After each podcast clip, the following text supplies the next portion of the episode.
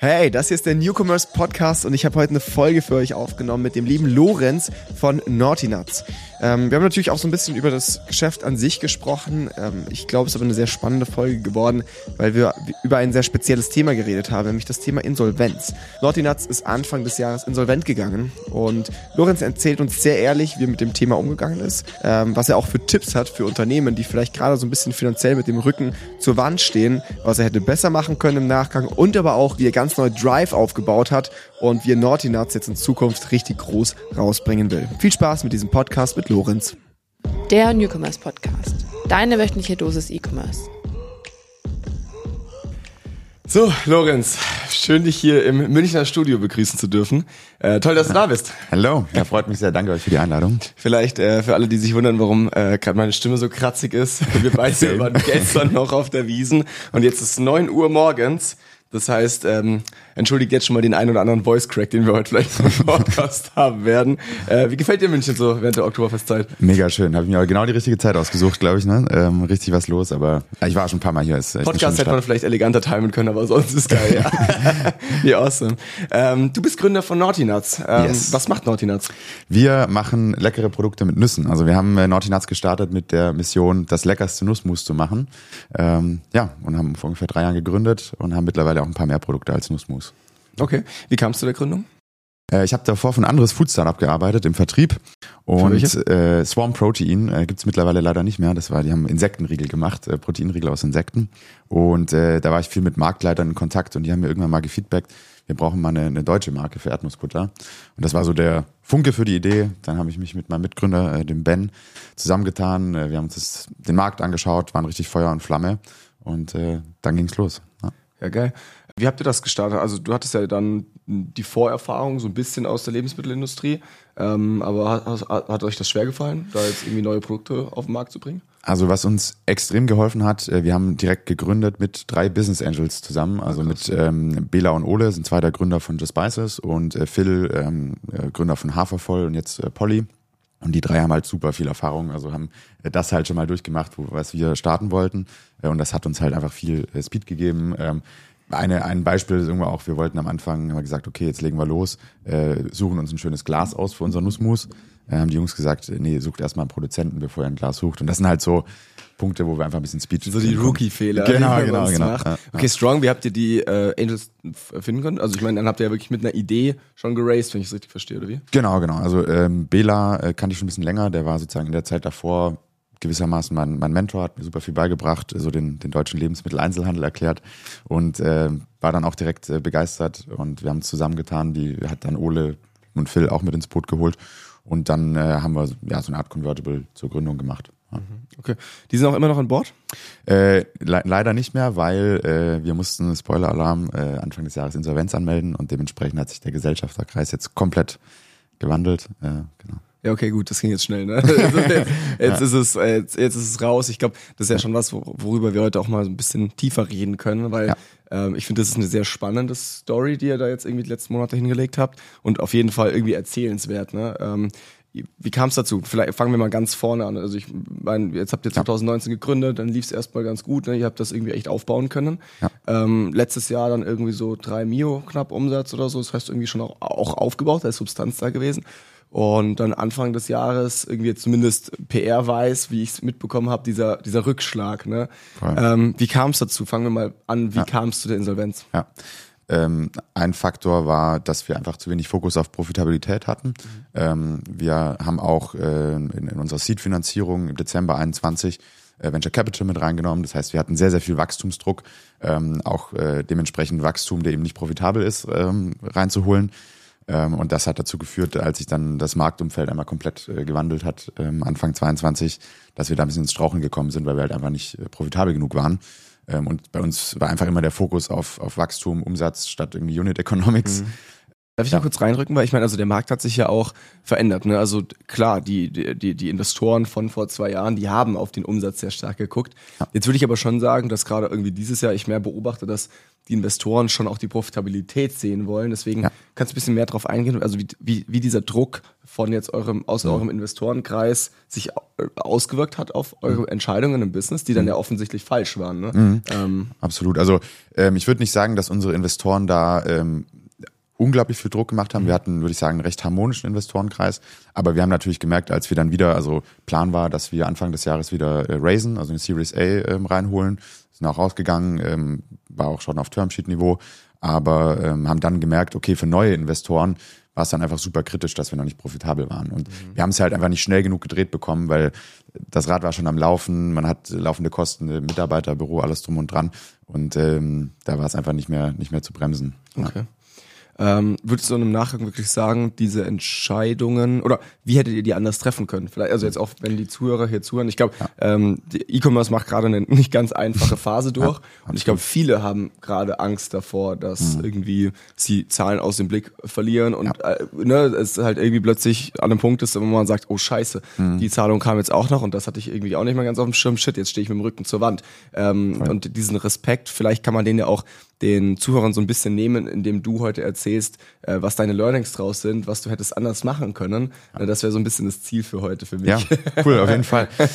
Voll, finde ich auch eine sehr spannende Frage. Also ich glaube, der wichtigste Punkt, der mir da einfällt, ist, ist Fokus. Ähm, ich glaube, wir haben sehr schnell, sehr früh den Fokus verloren, sage ich jetzt mal, sind viele verschiedene Bereiche gegangen. Das heißt, einmal auf äh, Produktseite haben wir schnell neue Kategorien, neue Produktkategorien mit reinholen wollen haben äh, neues Länder, ähm, neue Marketingkanäle, also haben sehr, sehr viel ausprobiert, sehr, sehr breit.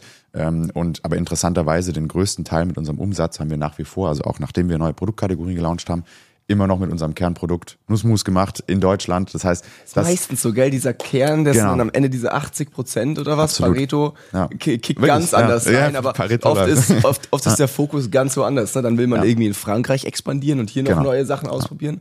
Okay. Und da ist halt einfach, glaube ich, das richtige Timing wichtig. Für uns war viel zu früh, was wir uns aufgebürdet haben. Also wir haben zu früh in viele Dinge investiert, die sich da dann einfach noch nicht ausgezahlt haben. Natürlich auch aus diesem Wachstumsdruck, den wir gewissermaßen hatten.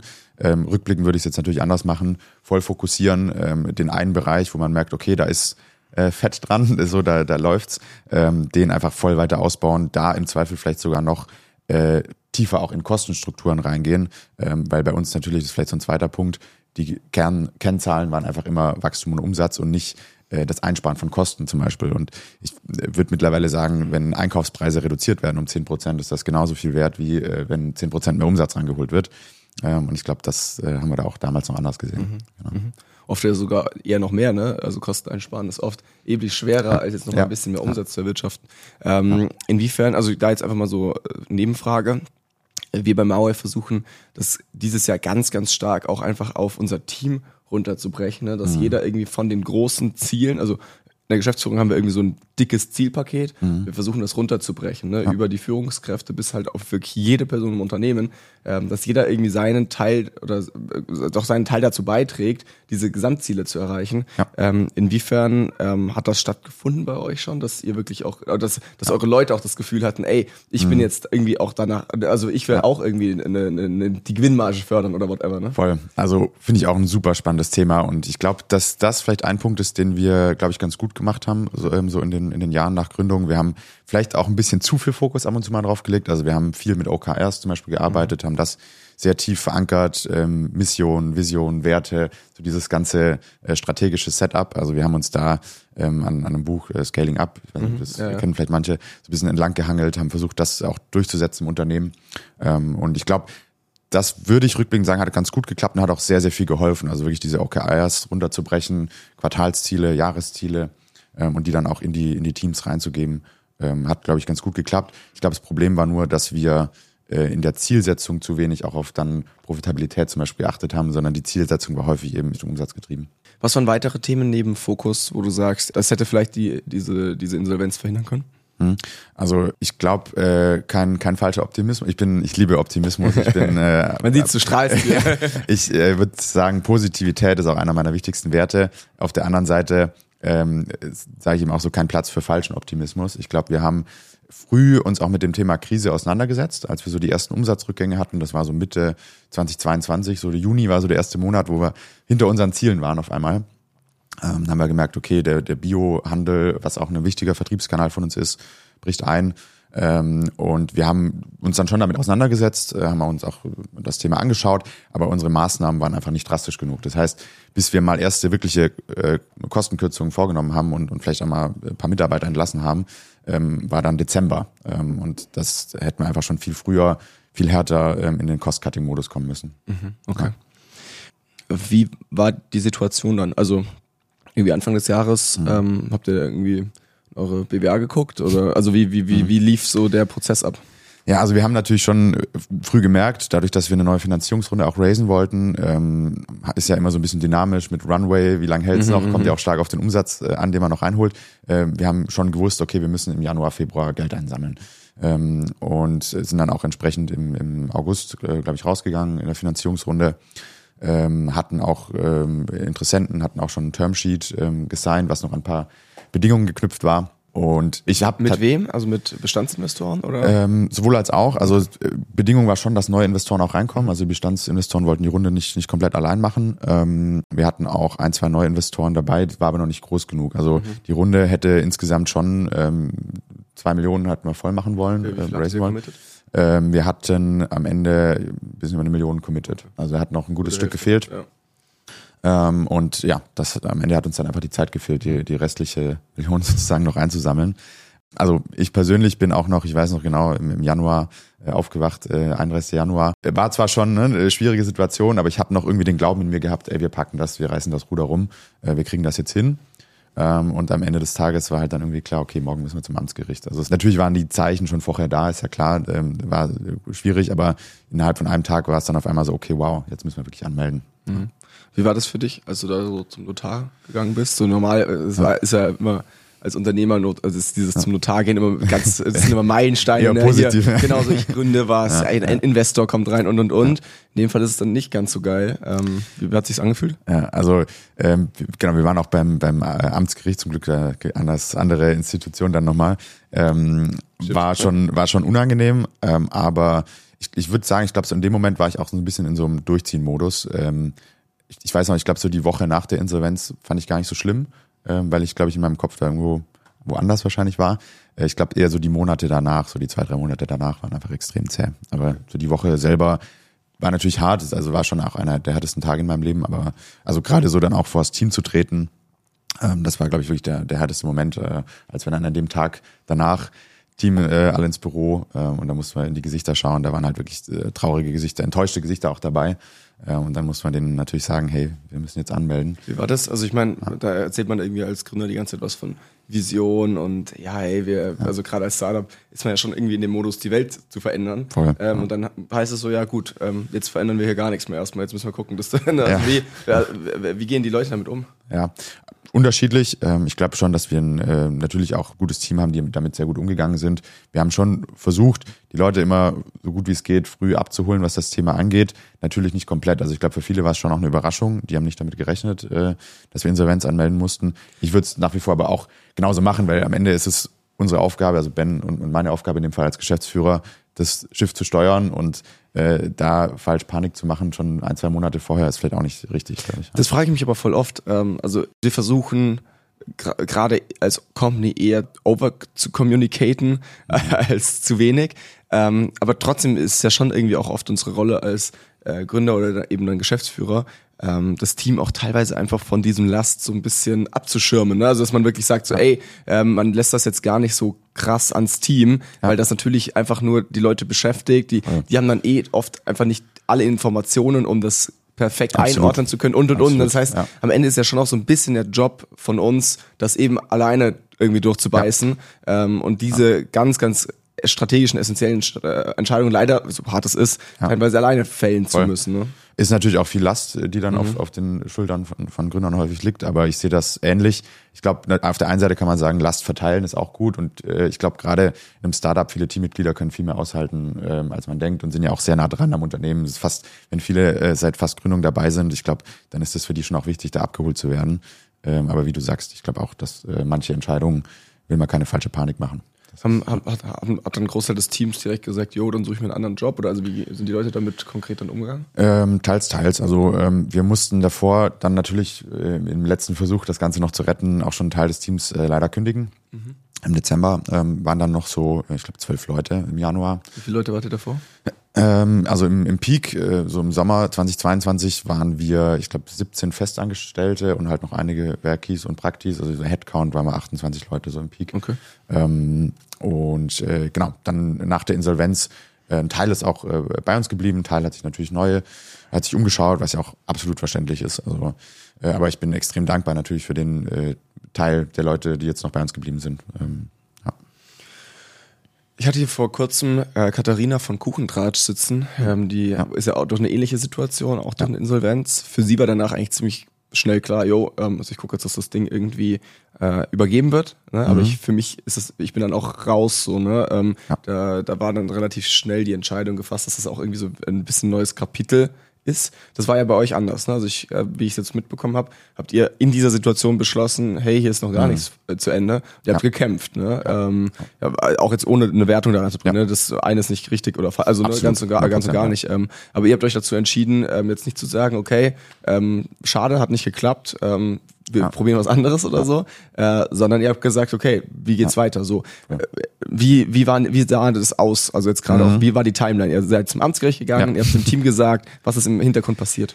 Genau, also natürlich so ein paar Tage, drei, vier Tage haben wir schon auch gebraucht, um das zu verarbeiten. Ähm, aber dann haben äh, Ben, mein Mitgründer und ich uns auch sehr, sehr schnell zusammengesetzt. Und ich glaube, dass das sehr, sehr gut war, dass wir uns schnell zusammengesetzt haben nach dieser Insolvenz, haben uns einen halben Tag geblockt äh, mit Whiteboard und haben äh, im Endeffekt die Optionen durchgegangen. Was haben wir für Optionen?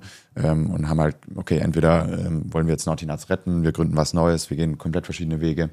Ähm, wir haben halt gesagt, wir wollen Naughty Nuts retten, weil wir schon stark einfach an die Brand glauben, äh, an das Business Model auch glauben.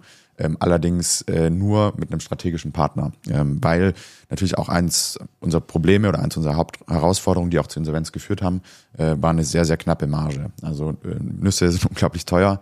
Äh, die Einkaufspreise von Nüsse werden jetzt nicht unbedingt günstiger, ähm, so auch zumindest unsere Annahme im Februar. Ähm, und der Markt wird nicht einfacher. Dann haben wir gesagt, wenn wir das machen, äh, dann brauchen wir einen strategischen Partner an der Seite, der auch für bessere Margen sorgen kann, der das Business Model auch so wirklich äh, zum Laufen bringen kann. Ähm, und eine andere Option, wir haben uns auch lange damit befasst, das Ganze wirklich selbst zu retten, also mit Business Angels vielleicht auch dann eben aus der Insolvenz rauszukaufen. Gibt es auch ein, zwei ganz äh, spannende Success Stories, äh, die Gute Mio hattet ihr ja auch schon committed, das hätte ja bestimmt gereicht. Ne? ähm, genau, also da waren natürlich dann auch nicht mehr alle. Okay, die waren dann auch wieder Insolvenz ne, angemeldet war. Ähm, aber ich glaube gerade ähm, auch auch unsere Business Angels, die an Bord waren, ähm, haben natürlich Kontakte zu vielen super anderen Business Angels und ich glaube, wenn da mal so eine Hand von acht, neun Business Angels äh, jeder ein Ticket von 50, 60, 70 K reingibt, ähm, kann man da glaube ich schon ganz gut Firmen auch aus der Insolvenz rausziehen. Ähm, den Foundern dann eben auch noch ähm, Anteile geben, vielleicht eine neue Company gründen. Also damit haben wir uns auch befasst, haben dann halt aber eben gesagt, okay, das ändert erstmal nichts an den Herausforderungen, die wir halt in unserem Geschäftsmodell haben. Ähm, das heißt, wir haben ja gesagt, okay, wenn wir das machen, brauchen wir einen strategischen Partner, der auch für bessere Margen sorgen kann. Ähm, und dann, äh, ja, sind wir natürlich auch losgegangen, haben wirklich auch aktiv gesucht, weil für uns war das Ganze auch neu. Ich wusste auch nicht, äh, wie läuft das jetzt ab. Äh, uns wurde dann natürlich auch ein Insolvenzverwalter an die Seite gestellt, ähm, der natürlich auch äh, ausgeschrieben hat, ähm, äh, Naughty Nuts zum Verkauf sozusagen. Aber ich glaube, es war ganz gut, dass wir auch selbst proaktiv auf die Suche nach Partnern gegangen sind, ähm, sind dann über Kontakte an ähm, Smart Organic gekommen. Ähm, das ist so einer der, der größeren Bioproduzenten in Europa, äh, Bulgarien. Ähm, und haben uns dann mit äh, Janni, dem CEO, äh, zusammen telefoniert, sind dann auch nach Bulgarien geflogen, getroffen, haben uns da alles angeschaut und das war dann einfach ein super Fit. Ähm, haben schnell gemerkt, wir teilen die gleichen Werte, haben eine sehr, sehr ähnliche Vision, ähm, starker Fit und waren dann auf einmal wieder so in einem positiven Let's Go-Modus. Aber wie es halt so ist, Achterbahn ging weiter. Ähm, also nach der Anmeldung der Insolvenz äh, war dann erstmal so eine vorläufige Insolvenzphase und zum ersten Vierten war dann die Insolvenzeröffnung. Und dann äh, ging wie so eine Art Bieterverfahren los, also wie so eine Auktion.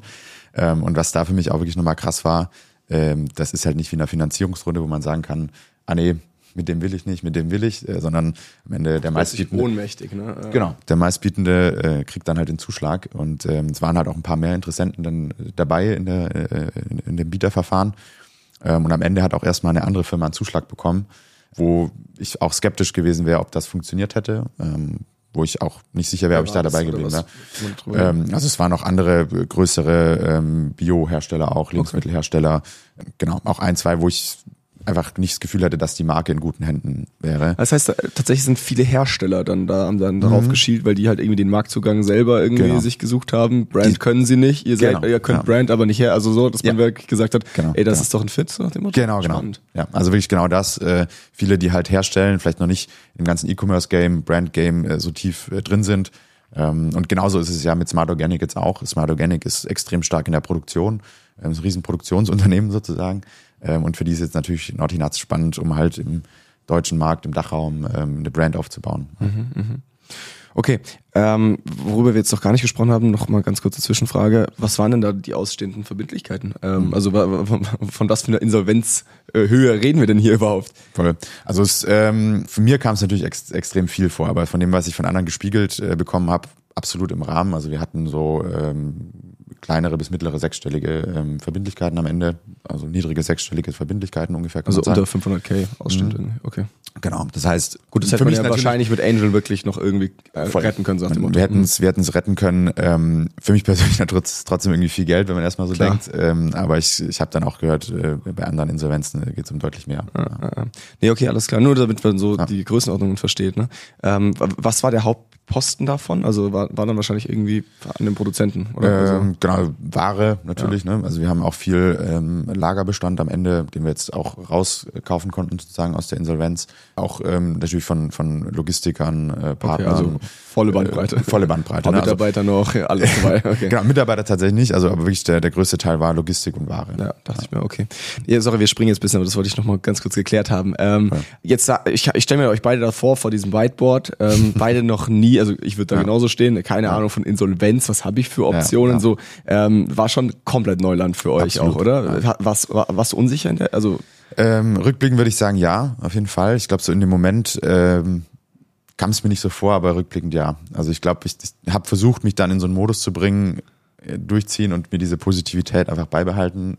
Ich glaube, ja. das muss man auch. Also äh, gerade auch da wieder, wenn du da zum, zum Amtsgericht ähm, äh, läufst und irgendwie deine Insolvenz anmeldest, ähm, in Deutschland bist du ja total irgendwie diesem Druck ausgesetzt, dass mhm. irgendwie Fehler machen gar nicht geht, so, gell? Also irgendwie, ich schau nach Amerika, so jedes, ja. also jeder Gründer fährt halt jeden Monat irgendwie ein Unternehmen an die Wand und das ist voll, voll normal und okay. Ja, in Deutschland ist das schon so voll, oh, du bist gescheitert, oh, ja, genau. das hat nicht geklappt, oder? Weil, also, man ist direkt so skeptisch äh, irgendwie im Umfeld. Das ist natürlich so eine Angst, dass so ein Stempel dann auf einem, auf einem lastet. Da muss ich echt sagen, meine Erfahrung war, damit war echt unglaublich positiv und ich glaube, was mir enorm geholfen hat, dass ich extrem offen damit umgegangen bin. Also ich, ich war dann auch auf so ein, zwei Networking-Events noch irgendwie da mit dabei und überall, wenn man, wenn ich mit Leuten gequatscht habe, habe ich immer direkt gesagt, ja, wir mussten Insolvenz anmelden. Also ich habe versucht, enorm offen damit umzugehen ähm, und das immer auch direkt anzusprechen und das hat mir, glaube ich, in meiner persönlichen Verarbeitung auch geholfen. Haben die Leute darauf reagiert? Extrem cool, muss ich ja. sagen. Also ähm, ich glaube, ja, dass, dass sich da das Bild auch ein bisschen gewandelt hat. Äh, wie du sagst, vor ja, okay. zehn Jahren würde ich sagen, ist schon noch wirklich, okay, ist gescheitert. Ich glaube, mittlerweile ist es schon, ey, spannend, ne? Ähm, tolle Erfahrung, die du da mitnehmen konntest, Ärmel hochkrempeln, weitermachen. Ähm, ich glaube, das ist die größte Gefahr, positiv, oder dass ja. du das so ein bisschen an deine Identität lässt, so nach dem Motto. Mhm. Und ähm, also weiß nicht, aber so, wenn ich mir jetzt ja. eben so vorstelle, was so gerade das Umfeld, das jetzt nicht so den äh, Bezug hat zu, zu Business oder zu Unternehmertum, so, ne? Ja. Ich glaube, für die hört sich das einfach auch nochmal erheblich schlimmer an. Absolut, Für uns, die in der Bubble drin sind, wir, ja. wir kriegen ja total viele Insolvenzen mit, Voll. teilweise auch strategische Insolvenzen, die total, ne, die total durchdacht und durchplant sind von Leuten, die unfassbar smart sind, wo es definitiv eben nicht irgendwie ein Fehlschlag ist oder so. Ähm, aber ich finde es spannend, dass, dass du da eben auch so ein bisschen so Vorreiter bist und da irgendwie auch, ich sag mal, ähm, so den Weg ebnest für Leute hinter dir, ähm, die den gleichen Weg gehen müssen ne? und ähm, das aber dann vielleicht dadurch auch ein bisschen einfacher haben, weil du damit sehr offen umgehst ich, also wenn ich da ein, zwei Leute mit positiv beeinflussen kann, vielleicht auch äh, motivieren kann, dass es nicht das Ende ist, äh, das, das finde ich toll. Ja. Wie gingen die Gespräche weiter mit äh, Smart Organics? Genau, also dann ging das Bieterverfahren äh, los. Wie gesagt, erstmal eine andere Firma hat einen Zuschlag äh, bekommen, dann tatsächlich auch. Ähm, die sind dann aber nochmal abgesprungen und letzten Endes hat äh, okay. genau hat Smart Organic dann den Zuschlag bekommen.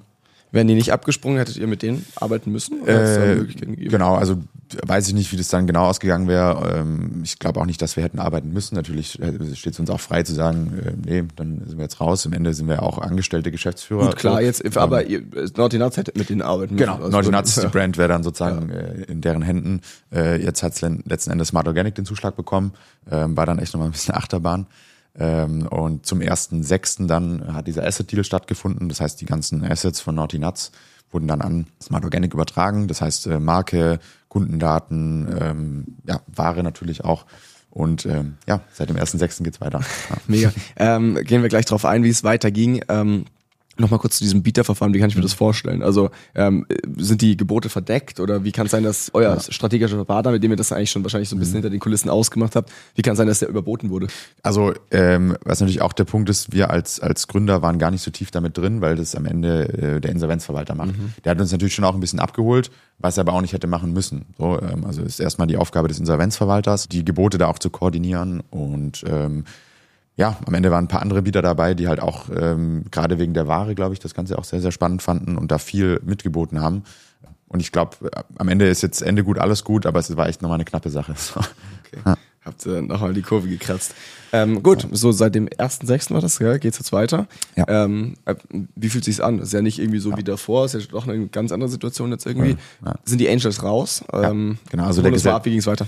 Genau, der Gesellschafterkreis ist natürlich komplett anders, weil die, die Naughty Nuts GmbH, die Firma, die sozusagen insolvent gegangen ist, ist jetzt so gesehen auch nur noch eine, eine leere Hülle, ähm, weil die ganzen Assets wurden da rausgekauft ähm, und ist jetzt Teil eben von, von Smart Organic.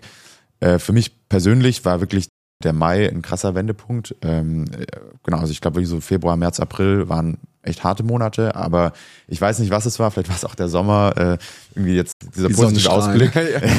irgendwie äh, habe ich, hab ich einen totalen äh, 180-Grad-Wandel da für mich persönlich einfach hinlegen können. Ich habe wirklich äh, einen geilen Sommer so gesehen jetzt gehabt, auch einfach aus, aus Business-Seite. Sehr, sehr positiv. Ich glaube, was auch wichtig war für mich, ist einfach auch diese Perspektive wieder zu haben. Ähm, das hat uns extrem gefehlt halt in dieser Zeit, ähm, auch den Mitarbeitern keine Perspektive mitgeben zu können und dann auf einmal halt wieder so eine klare Perspektive zu haben, eine Outline, äh, einen Weg, äh, den man gehen kann. Das hat halt schon krass geholfen. Ähm, und jetzt vor allem halt fühle ich mich extrem happy auch in diesem neuen Setup, weil ich jetzt auch merke, okay, da ist jetzt auf einmal Power dahinter. Wir können unser Margenproblem ein bisschen beheben. Wir konnten sogar unsere Preise senken, was auch ein großes Problem war. Wir hatten eigentlich immer recht teure Produkte und wenn wir auch Feedback bekommen haben von Leuten, was hoffe ich mal, war es zu teuer, das probiere ich nicht aus. Und jetzt halt mit der neuen Power im Rücken konnten wir Preise senken, haben jetzt einfach ein bisschen stabileres Geschäftsmodell. Ist auch irgendwie ganz angenehm, äh, nicht äh, jeden Tag oder jeden, jeden Monat aufzuwachen mit der Sorge, können wir die Gehälter zahlen. Mhm. Ähm, das, also der Druck ist schon deutlich weggefallen. Ja. Wieso habt ihr euch nicht früher einen strategischen Partner mit dazu genommen? Gute Frage. Hätte man es äh, machen sollen jetzt im Nachhinein? Ähm, ja, also es, es war. Vielleicht sogar gründen mit, mit, mit einem Smart ja. Organics zusammen? Also ich, ich glaube, gründen tatsächlich nicht, ähm, weil, also würde ich für mich persönlich sagen, weil ich glaube, dass man einfach schon enorm viel Power erstmal aufbauen kann. Aber diese glaub, Agilität oder wie in der Unabhängigkeit? Auch, aber ich glaube vor allem, dass strategische Partner ähm, ne, in einem kleinen Umsatzbereich, wenn man jetzt 50, 60.000 Euro Umsatz im Monat macht, ist das für die, glaube ich, einfach gar nicht spannend und gar nicht relevant. Ich glaube, war schon gut, dass wir erstmal voll eine Marke aufgebaut haben, weil gerade im, im Food-Bereich äh, der einzige Wert, den man halt hat, ist am Ende die Marke. Rezepte können nachgemacht werden. Ähm, das heißt, es war schon gut, erstmal eine Marke aufzubauen, die man auch kennt, die ähm, gewisses gewisse Strahlkraft hat, ähm, weil erst dann ist es auch für strategische Partner, glaube ich, relevant. Also es war jetzt an sich ein ganz gutes Timing. Wir hätten in der Series A, die wir hätten raisen wollen, auch ähm, gerne einen strategischen Partner mit reingenommen. Ähm, hat dann nicht geklappt, aber dann eben über den Weg. Ja. Wie ist die Zusammenarbeit ähm, jetzt mit Smart Organics und auch mhm. so ein bisschen, du meinst jetzt gerade in dem neuen Setup, wie mhm. sieht das Setup aus? Mhm. Also du hast gerade gesagt, ähm, Nautinat GmbH gibt's oder gibt's wahrscheinlich auch oder nicht mehr, keine Ahnung, ja. aber es ist nicht mehr wirklich relevant für genau, euch. Genau, ja. ähm, am Ende liegen jetzt alle Assets in der äh, irgendwie in Smart Organics. Habt ihr eine eigene Business Entity überhaupt noch oder bist genau. du jetzt angestellt bei Smart Organics und ihr seid ein Team? Genau, also, also ähm, Smart Organic ist äh, bulgarische Aktiengesellschaft sozusagen, also auch an der an der bulgarischen Börse dort. Ähm, und wir haben jetzt eine deutsche GmbH, also die Smart Organic GmbH, ähm, wo wir dann eben auch ähm, ja, mit Gesellschafter, Geschäftsführer dann sind. Okay. Und das dementsprechend fühlt sich auch ganz gut an. Eine, eine Sorge, die ich schon hatte, war dieser Grad der unternehmerischen Freiheit, was mir halt enorm wichtig war, ähm, also fast das Wichtigste eigentlich nach der Insolvenz, dass das nicht verloren geht. Ähm, und da bisher echt top. Also ich, wir können weiter komplett freie Entscheidungen treffen. Ähm, natürlich stimmt man sich hier und da nochmal ein bisschen mehr ab. Aber ähm, grundsätzlich fühlt es sich einfach sehr, sehr gut an, dass wir da auch weiter unternehmerisch freie Entscheidungen treffen können. Ähm, auf dem Papier sind wir jetzt natürlich auch angestellte Geschäftsführer, ähm, aber ähm, für mich war einfach auch wichtig, nicht äh, auch mal freie Entscheidungen treffen zu können und zu sagen können, okay, wir gehen den Weg, wir schalten die Online-Kampagne, ähm, ohne das über tausend äh, Gremien abstimmen zu müssen. Ja, so, habt, ihr, habt ihr noch Shares jetzt überhaupt? Ähm, aktuell nicht über diese Smart Organic GmbH. Ähm, wir werden aber wahrscheinlich äh, neue Firma gründen oder so. So. ähm, und da dann Shares mit dran haben. Okay, was heißt wahrscheinlich? Ist jetzt noch in der Luft, ähm, aber die Verträge werden gerade dafür sozusagen Okay. aufgesetzt. Ähm, Plan ist, dass wir für Januar 24 dann ähm, eine neue Firma gründen ähm, und da dann eben auch wieder anteilig sind. War das von Anfang an geplant? Äh, nee, es also, äh, war sehr dynamisch, ähm, einfach weil es für uns auch komplett neu war, für äh, Smart Organic, für Janni, äh, den CEO, auch komplett äh, neu. Ähm, das heißt, wir haben uns da Wege angeschaut, wie wir das am besten machen und haben uns jetzt sozusagen für den Weg entschieden. Gibt ja auch verschiedene Optionen. Wie du sagst, eine Option wäre, äh, uns sozusagen einfach in Anführungszeichen anzustellen. Ähm, ja, aber für uns war es natürlich auch wichtig, eine gewisse unternehmerische Incentivierung auch zu haben. Ähm, und das ist jetzt, glaube ich, so ein ganz guter Weg, den wir da gefunden haben. Haben uns auch viel mit äh, Anwälten dann ausgetauscht, ähm, was für verschiedene Möglichkeiten es gibt, weil es halt schon nochmal was komplett anderes ist als eine Finanzierungsrunde oder ja. Das ist ja eigentlich wirklich ein, ein Merger auch gewissermaßen. Ja, Da lernst du eine Menge gerade. ja. es ist äh, also rückblickend schon echt echt krass und ich würde auch sagen für mich äh, eines der wichtigsten Jahre äh, in, in meinem Leben, ähm, auch wenn es natürlich in den Momenten immer echt mies ist ähm, und und wehtut, ähm, aber ich würde echt sagen rückblickend ähm, unglaublich wertvoll und für mich glaube ich auch wirklich das wertvollste Jahr. Würdest du auch sagen, ihr, ihr steht jetzt so stark mit Nautilus wie zuvor noch nicht? Äh, ge- gewissermaßen ja, gewissermaßen nein. Ähm, also natürlich äh, 2022 hatten wir noch viel mehr Power ähm, mit, mit finanzkräftigen Investoren, großes Team. Ich glaube, jetzt haben wir andere Vorteile. Wir haben jetzt die Möglichkeit, einfach komplett profitabel das Ganze aufzusetzen. Ähm, wir haben äh, viel mehr Power in der Produktentwicklung, ähm, können neue Produkte rausbringen. Ähm, also ich glaube, teils, teils würde ich nicht so einseitig sehen. Ja. Wie, wie schätzt du die Konkurrenzsituation aktuell ein? Hat sich da was getan in den letzten Jahren? Also ich meine jetzt gerade, Ja. wenn ich irgendwie Nussmus höre, dann denke ich irgendwie an einen Koro oder so, Ja. ne? Da gibt's ja schon auch andere starke Player. Also es gibt- auch gerade Umsatzgrößen, Größe einfach weit voraus sind auch. Absolut. Ähm, und da auch mit gut Druck wahrscheinlich vorgehen. Ja. Auch kompetitiven Preisen. Äh, wie, scha wie schaust du da auf den Markt? Genau, also ähm, ich glaube, es ist ganz spannend, weil wirklich gerade in den letzten drei Jahren hat sich da extrem viel getan. Also ähm, als wir gegründet haben, äh, war das Thema Nussmus noch so, äh, wir haben auch immer gesagt, wir wollen es aus diesem verstaubten Öko-Image rausholen. Ja, ja, ja. Weil irgendwie, ne, du hast halt ein paar Marken, die dann halt im Biomarkt stehen ähm, und unsere Aufgabe war es, da rauszuholen, irgendwie mit äh, Strahlkraft, mit äh, bunten Farben, leckeren Sorten. Äh, Macht ja auch echt geil. Also muss, ich, muss man euch wirklich lassen. Also ich. Brand könnte. Vielen Dank. Ähm, wir bemühen uns. Äh, und äh, halt, was auch ganz spannend ist, ich glaube, wir waren auch so die ersten am Markt, die wirklich auch diese fancy Sorten rausgebracht haben. Also irgendwie so Mandel, Blaubeer, ähm, Cashew, Himbeer und so weiter. Ähm, und da ist natürlich schon, ich glaube, jetzt auch so, ein, so eine gewisse Power entstanden und viele andere Brands sind aus dem Boden gekommen, die halt auch sagen, hey, ähm, das können wir auch, das wollen wir auch. Nussmus scheint gut zu laufen. Ähm, Koro natürlich auch, diesen gibt's auch schon ein paar Jahre länger. Ähm, die haben jetzt auch, glaube ich, in den letzten drei, vier Jahren gemerkt, dass Nussmus ähm, krass stark ist und, und wächst. Ähm, also die Konkurrenz ist schon da. Ich glaube jetzt gerade halt mit diesem äh, neuen Setup, was wir haben, also mit einem Produktionspartner im Rücken, ähm, der auch nicht unerheblich ist, ähm, haben wir, glaube ich, eine ganz, ganz gute Position, weil ähm, Smart Organic tatsächlich auch Produzent ist für viele äh, Marken. Das heißt, äh, wir haben da natürlich den Vorteil, mit Smart Organic zusammenarbeiten zu können. Äh, wir sitzen halt direkt an der Quelle. Und andere Unternehmen haben das halt nicht, weil äh, die müssen natürlich extern einkaufen. Da geht natürlich auch Marge verloren. Verbaut sich Smart Organics damit nicht den einen oder anderen Deal?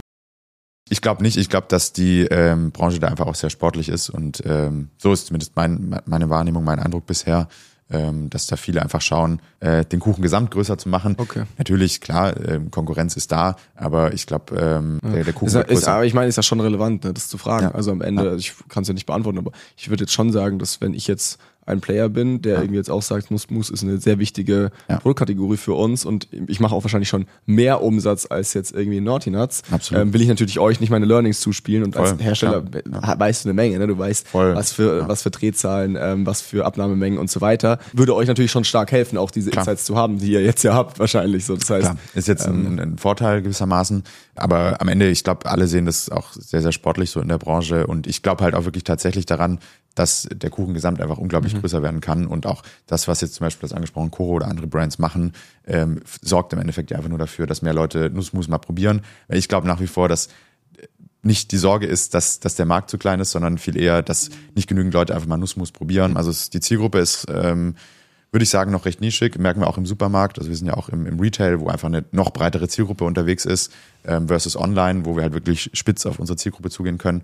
Und ich glaube, dass da eher die Herausforderung ist, dass wir die breite Masse äh, zu mhm. probieren bekommen. Und da hilft natürlich jeder Competitor. Ja. Ja. Werdet ihr bei dem, bei dieser Nische bleiben oder wollt ihr schon, also keine Ahnung, wo siehst du Nordinats in fünf Jahren? Ähm, also wir wollen uns wirklich so als die Lifestyle-Love-Brand für alles rund um, um Nüsse Okay, also aufbauen. also Nuss ist so die, das Topic oder so genau. der Angle, um den ihr alles rumbaut? Genau, Nuss ist, ist Topic. Äh, Smart Organic hat auch noch ein, zwei andere Brands, mhm. ähm, also wirklich ein extrem breites Produktportfolio. Aber Naughty Nuts ist natürlich jetzt so eine die Marke, wo es halt rund um Nuss-Snacks auch zum Beispiel geht. Ähm, wir haben jetzt äh, zwei weitere Produktkategorien, die gerade so im, im Kommen sind. Ähm, also wir werden wahrscheinlich im Oktober, November eine weitere Produktkategorie auch launchen.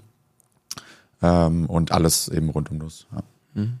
Finde spannend, so diese die Marken, die wirklich um eine in Anführungszeichen Zutat eigentlich drumherum bauen. Irgendwie so ein Three Bears hier aus München, alles rund ja. um Hafer. genau. Also, ne? also da, ja. das ist, finde ich, finde ich spannend. So was gab es ja jetzt früher, wie ich es zumindest beobachte, nicht so sehr. Ne? Da hattest du eher ja. eine Produktkategorie irgendwie, ne? Also keine Ahnung, ein Kellogg's hat dann Müsli oder Cereals, so, ne? so das heißt, ähm, ja, finde ich spannend. Ja. Aber ich glaube, gerade für die Brand ist es stark, weil du natürlich ja. auch stark in so ein, in so ein Educational-Format gehen kannst, wo du ja. dann eben darüber sprichst, wie gesund ja. Nüsse sind oder was die können ja. und natürlich nachher auch im Einkauf spannend, weil ja. man muss nicht irgendwie tausend verschiedene Zutaten einkaufen, sondern Nüsse.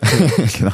Und ich glaube, dass wir uns da am Anfang auch gar nicht so viel Gedanken drüber gemacht haben. Wir wollten halt einfach die Marke Naughty Nuts nennen. Das passiert ja dann auch einfach. Ne? Jeder, genau, der was anderes sich, erzählt, äh, ja, so das, wie du sagst, es ergibt sich.